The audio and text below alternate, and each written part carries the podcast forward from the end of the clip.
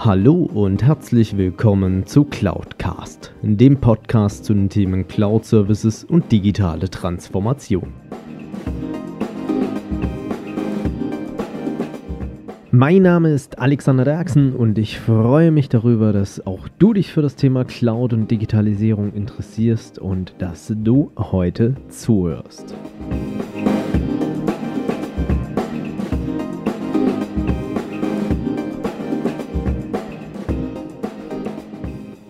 Ja, hallo zusammen und nun ist es auch soweit, der letzte Teil des Interviews mit Felix Süllmann-Faul. Wir ziehen einmal unseren Fazit aus der Digitalisierung bzw. digitalen Transformation und seid auch extrem drauf gespannt, denn der liebe Felix hat auch ein persönliches Highlight in der Digitalisierung entdeckt bzw. kennengelernt, was er in dieser Folge auch näher bringt. Also unbedingt reinhören bis ganz zum Schluss. Und dann seid auch wieder gespannt, was euch nächste Woche erwartet. Ich habe noch ein, zwei Interviewgäste vorproduziert mit sehr, sehr spannendem Content. Also wartet einfach darauf ab und damit euch viel Spaß im Fazitgespräch mit Felix Sühlmann-Faul. Bis dahin alles Gute, euer Alex Derksen.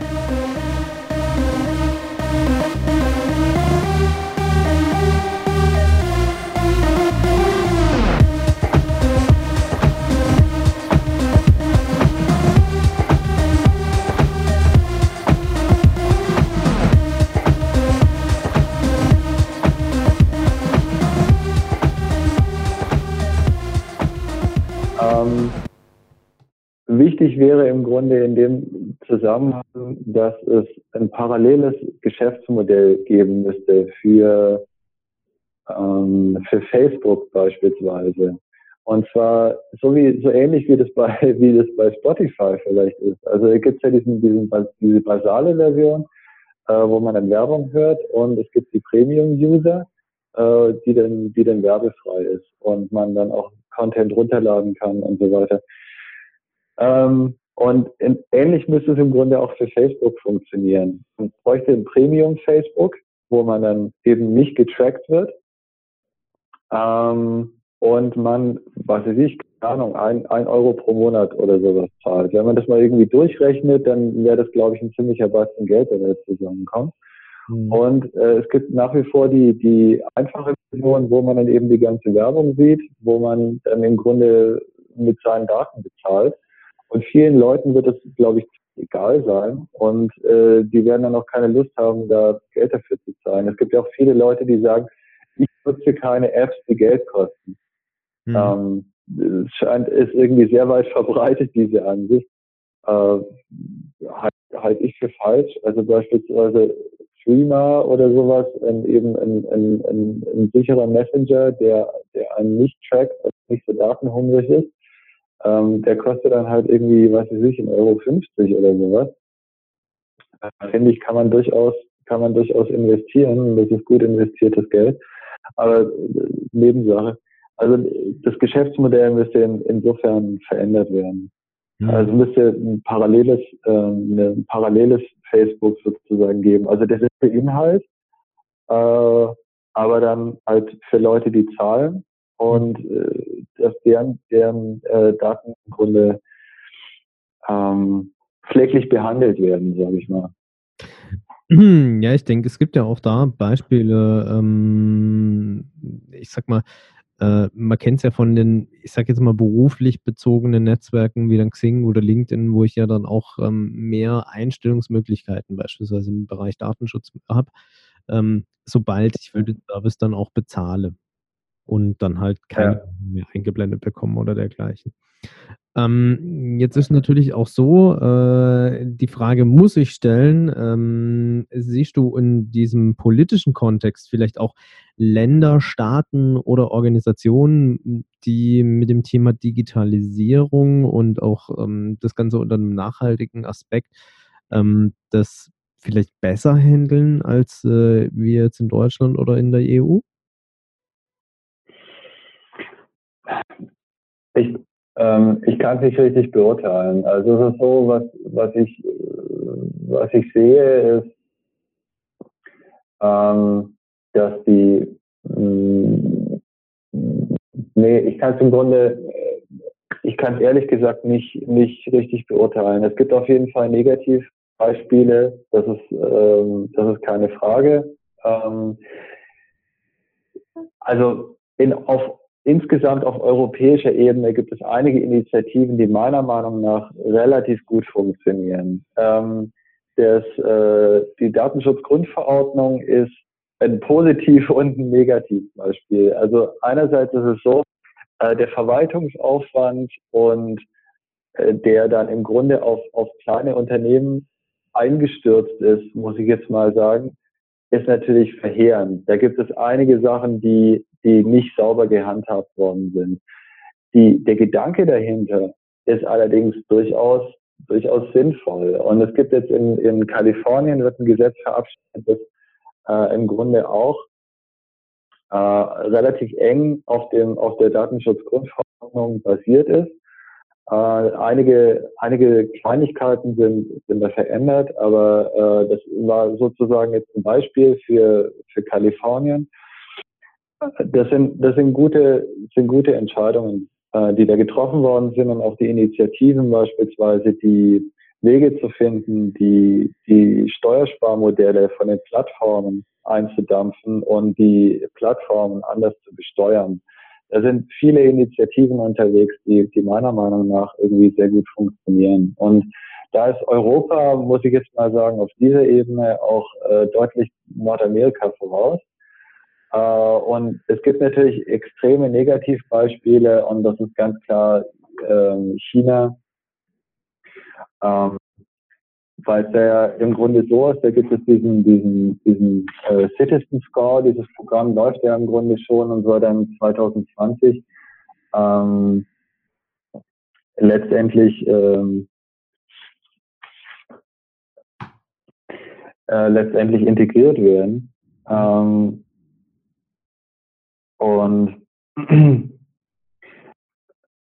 naja, es ist eben so, also die, die, die die Vereinfachung und, und Perfektionierung sozialer Kontrolle äh, gehört mit zu dem, zu dem Möglichkeitshorizont der, der, der Technologie, die uns heute umgibt. Und dann ähm, und gerade in der, in der Überschneidung zwischen staatlicher Kontrolle und dem, und dem Einsatz technologischer Mittel ist, steht dann in der, in der, in der Volksrepublik China, da stehen sehr extreme Formen im Grunde kurz vor dem Einsatz. Dieses Sozialkreditsystem weist ja ähm, jedem, jedem Bürger oder jeder Bürgerin an so einen Reputationswert zu, mhm.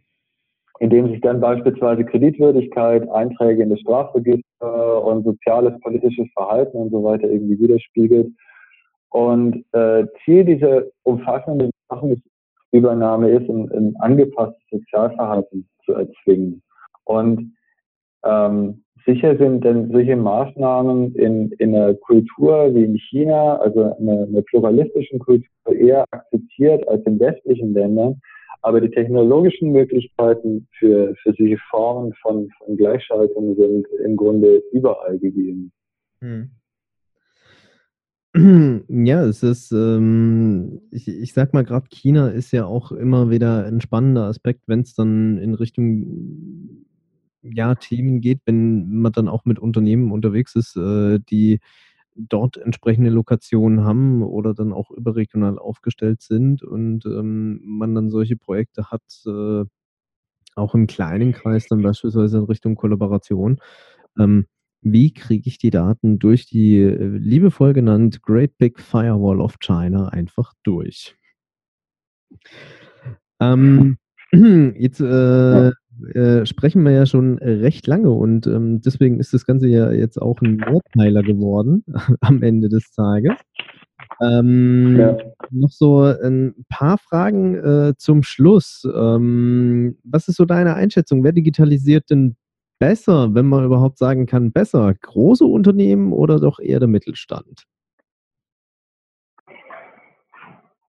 Oh, das, ähm, das müsstest du, da müsstest du die Frage äh, etwas spezifizieren, ähm, was du, was du genau damit meinst. Also qualitativ oder quantitativ oder, oder wie meinst du es? Ger gerne beides oder suchst dir aus. Also ähm, wo, wo stellst du fest, ist das Thema Digitalisierung, ähm, wenn man sagt, man hat ein Ziel gefunden, was möchte man denn digitalisieren oder welchen Bereich oder in welchen Bereichen? Mhm. Ähm, ja, wer ist denn da, äh, sagen wir mal, effizienter unterwegs, ähm, beziehungsweise äh, wer hat denn da vielleicht auch schneller ähm, das gewünschte Ziel erreicht? Ähm, ich würde sagen, dass, dass, äh, dass größere Firmen da auf der Ebene, ich jetzt mal, besser funktionieren. Und zwar, ich möchte hier keine Werbung machen ähm, für, für Faude. Die, aber ich habe, ähm, ich war ähm, im Mai diesen Jahres war ich in Bonn bei der bei einem äh, Auftaktkongress von einer Initiative, die nennt sich Nachhaltig Digital und äh, dies wird finanziert von vom BAUM und vom ähm, äh, vom EU und zwar und da war eine die da war die die Firmenchefin von Faude und die machen ja so Outdoor-Kleidung und äh, Rucksäcke und so weiter. Mhm.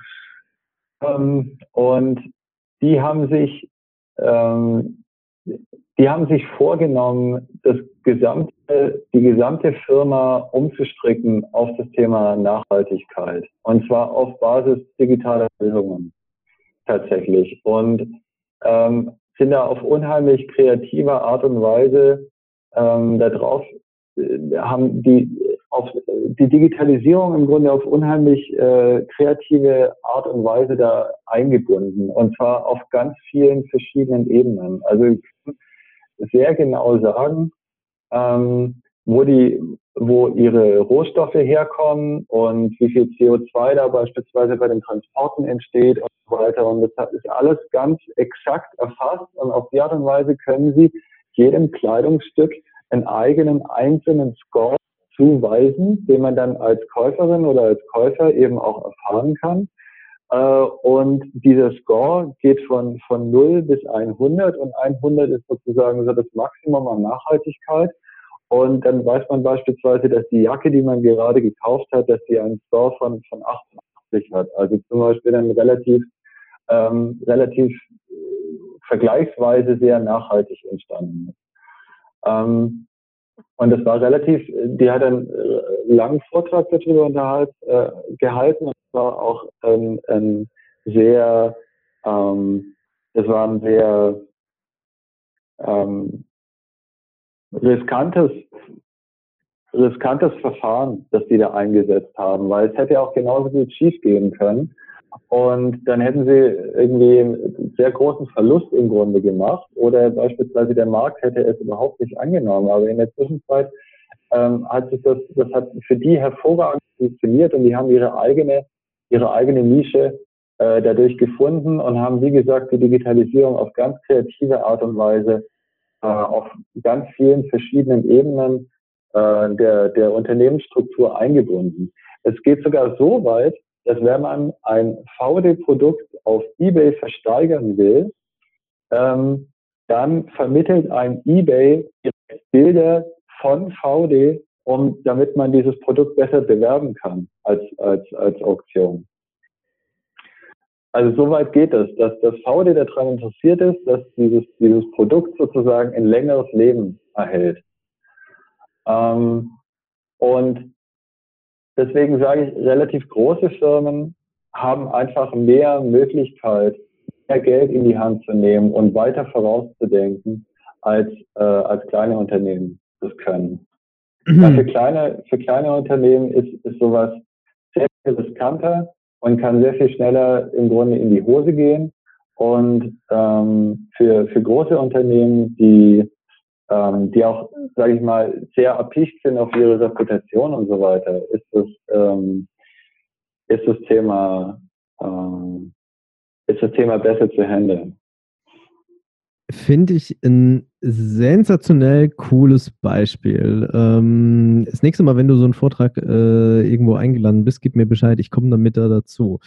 Ähm, vor allem, wenn man halt auch mal bedenkt, ähm, ja, Faude ist ein größeres Unternehmen mit äh, knapp 1500 Mitarbeitern, zumindest sagt es gerade Wikipedia. Ähm, mhm. Aber was ich auch sehr prägend finde und auch, ähm, ja, ich sag jetzt mal genial da dahinter ist, ähm, Faude ist ja auch noch ein, ein inhabergeführtes Unternehmen. Also Antje von Dewitz, die mhm. Geschäftsführerin, ist ja die Tochter von Albrecht von Dewitz, der das Unternehmen ursprünglich gegründet hatte. Und ähm, da ist es auch so ein bisschen, ich sag mal, dieses Highlight-Beispiel da dahinter, weil in vielen ähm, Regelungen stellt man ja fest, wenn dann so das Thema kommt, die Kinder übernehmen jetzt das Unternehmen, ähm, man mhm. hängt an den Gewinnen, die man über die letzten Jahre erwirtschaftet hat, und ich sage jetzt mal auch an dem Kontostand, ähm, der da vielleicht damit zusammenhängt, extrem fest. Und Antje von Dewitz ist ja einfach auch ein gewisses Risiko eingegangen. Wahrscheinlich hätten sie es trotz, nichtsdestotrotz überlebt ähm, wenn es schiefgegangen wäre. Aber äh, sie hat gesagt, wir gehen dieses Risiko jetzt ein und äh, schauen, was daraus wird. Und ich glaube, das ist auch so ein bisschen der Punkt. Ähm, egal ob jetzt Mittelständler oder Großunternehmen, man hält sich da zu sehr an dem ganzen Thema dann fest um dann vielleicht auch ein gewisses tragbares Risiko einzugehen, ähm, um dann auch so ein ordentliches Projekt zu starten, was dann, wie es ja jetzt in dem Beispiel gezeigt ist, auch zum Erfolg geführt hat. Ähm, hm, zwei Sachen habe ich noch und dann äh, sind wir, glaube ich, dann auch schon fertig. Ähm, ich glaube, das Thema VD ging vielleicht schon so ein bisschen in die Richtung, aber wie sieht denn für dich auch persönlich die erfolgreiche Digitalisierung aus?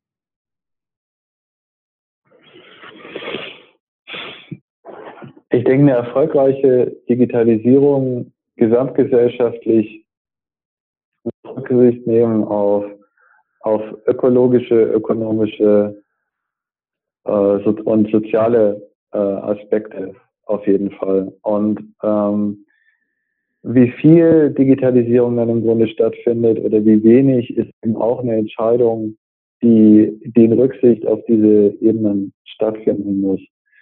Ähm, es kann nicht sein, dass, dass äh, Großteil der, der Bevölkerung irgendwie in, in den nächsten Jahren arbeitslos wird. Ähm, beispielsweise. Es kann nicht sein, dass die, ähm, dass wir gesamt unsere, unsere Gesellschaft darauf aufbauen oder die Digitalisierung unserer Gesellschaft darauf aufbauen, dass uns menschliche Schicksale in den, in den Ländern, die uns die Rohstoffe liefern, ähm,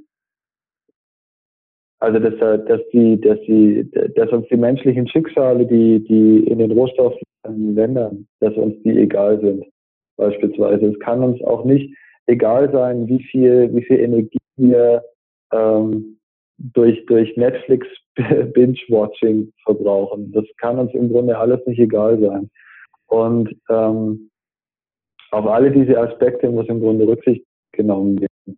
Und wie gesagt, also ich glaube, dass die, dass die Digitalisierung wird größer und umfassender und, und noch weiter im Grunde in unsere Lebenswelten eindringen, aber dann in einer, in einer Art und Weise, die tatsächlich äh, sozialverträglich und umweltverträglich stattfindet. Und da wünsche ich mir in dem Zusammenhang im Grunde auch ein, ein größeres Bewusstsein allgemein in der, äh, in der Bevölkerung. Und das ist ähm, weil das, das Thema ist, ist insgesamt das Nachhaltigkeitsthema, ob das jetzt mit Digitalisierung zusammenhängt oder nicht, ist immer eine elitäre, eine elitäre Angelegenheit. Die Diskussion ist immer elitär und ähm, die moralische Debatte ist, ist auf jeden Fall wichtig, aber führt im Grunde zu, zu relativ wenig.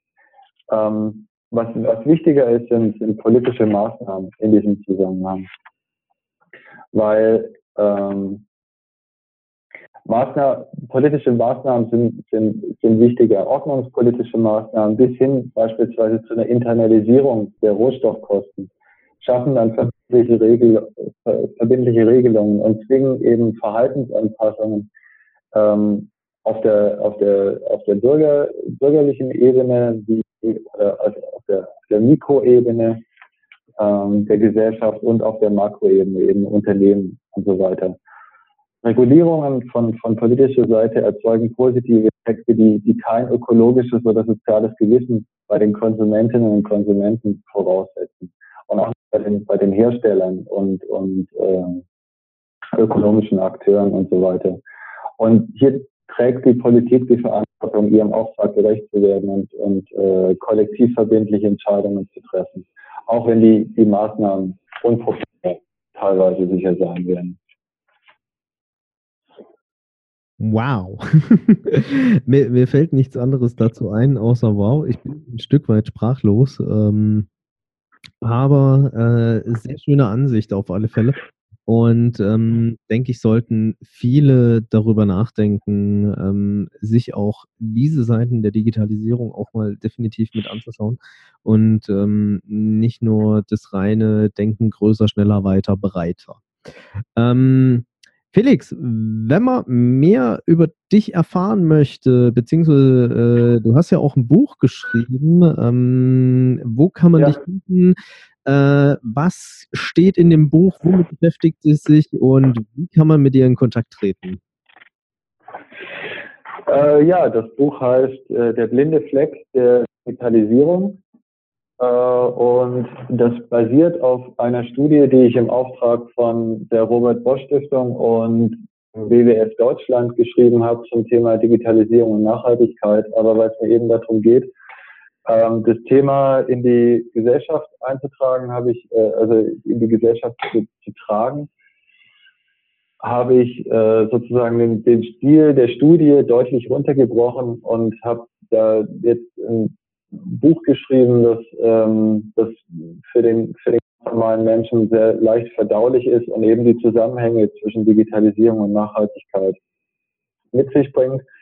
Zunächst, das Buch ist dreigeteilt. Es geht zunächst um die ähm, Nachhaltigkeitsdefizite, die äh, im Rahmen der Digitalisierung entstehen auf ökologischer Ebene, auf wirtschaftlicher Ebene, auf sozialer Ebene und auf äh, politischer Ebene.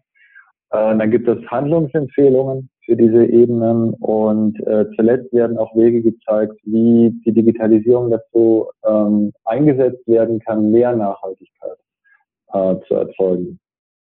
Das Buch ist im Ökon Verlag erschienen und kostet 22 Euro. Und man findet mich äh, im Internet äh, unter äh, www Sühlmann, also mit S-U-E-H-L, äh, sühlmann-faul.com. Und man findet mich bei Twitter beispielsweise auch unter @soziologik. Und äh, so heiße ich in den, in den meisten anderen sozialen Medien auch. Sehr schön. Also Buch und äh, auch äh, die Kontaktmöglichkeiten zu Felix, äh, Link zur Homepage beziehungsweise auf Twitter, Facebook ähm, steht auch nochmal in den Show Notes. In dem Sinne, Felix, ich danke dir sehr, sehr herzlich für dieses Gespräch, für dieses Interview. Hat äh, Spaß gemacht, auch mal die andere Seite der Digitalisierung zu betrachten, beziehungsweise auch das unter einem gewissen Nachhaltigkeitsaspekt. Und ähm, freue mich, wenn es euch da draußen gefallen hat. Äh, dieser Mehrteiler zum Thema Digitalisierung und Nachhaltigkeit. Und äh, seid gespannt, was alles noch äh, hier auf dem Kanal passiert. Und äh, folgt und abonniert auf alle Fälle auch Felix, weil ähm, er beschäftigt sich da mit einem ganz, ganz wichtigen Thema zur Digitalisierung beziehungsweise digitalen Transformation, was uns alle betrifft und wo ich glaube, wir auch an der einen oder anderen Stelle nochmal drüber nachdenken konnten, sollten. Lieben Dank, vieler Felix, auf alle Fälle. Ich danke ebenso. Wenn euch diese Folge gefallen hat, dann hinterlasst mir doch gerne eine Bewertung bzw. eine Rezension auf iTunes. Damit schafft ihr es, dass dieser Podcast noch mehr Leute erreicht und mehr in die Sichtbarkeit kommt.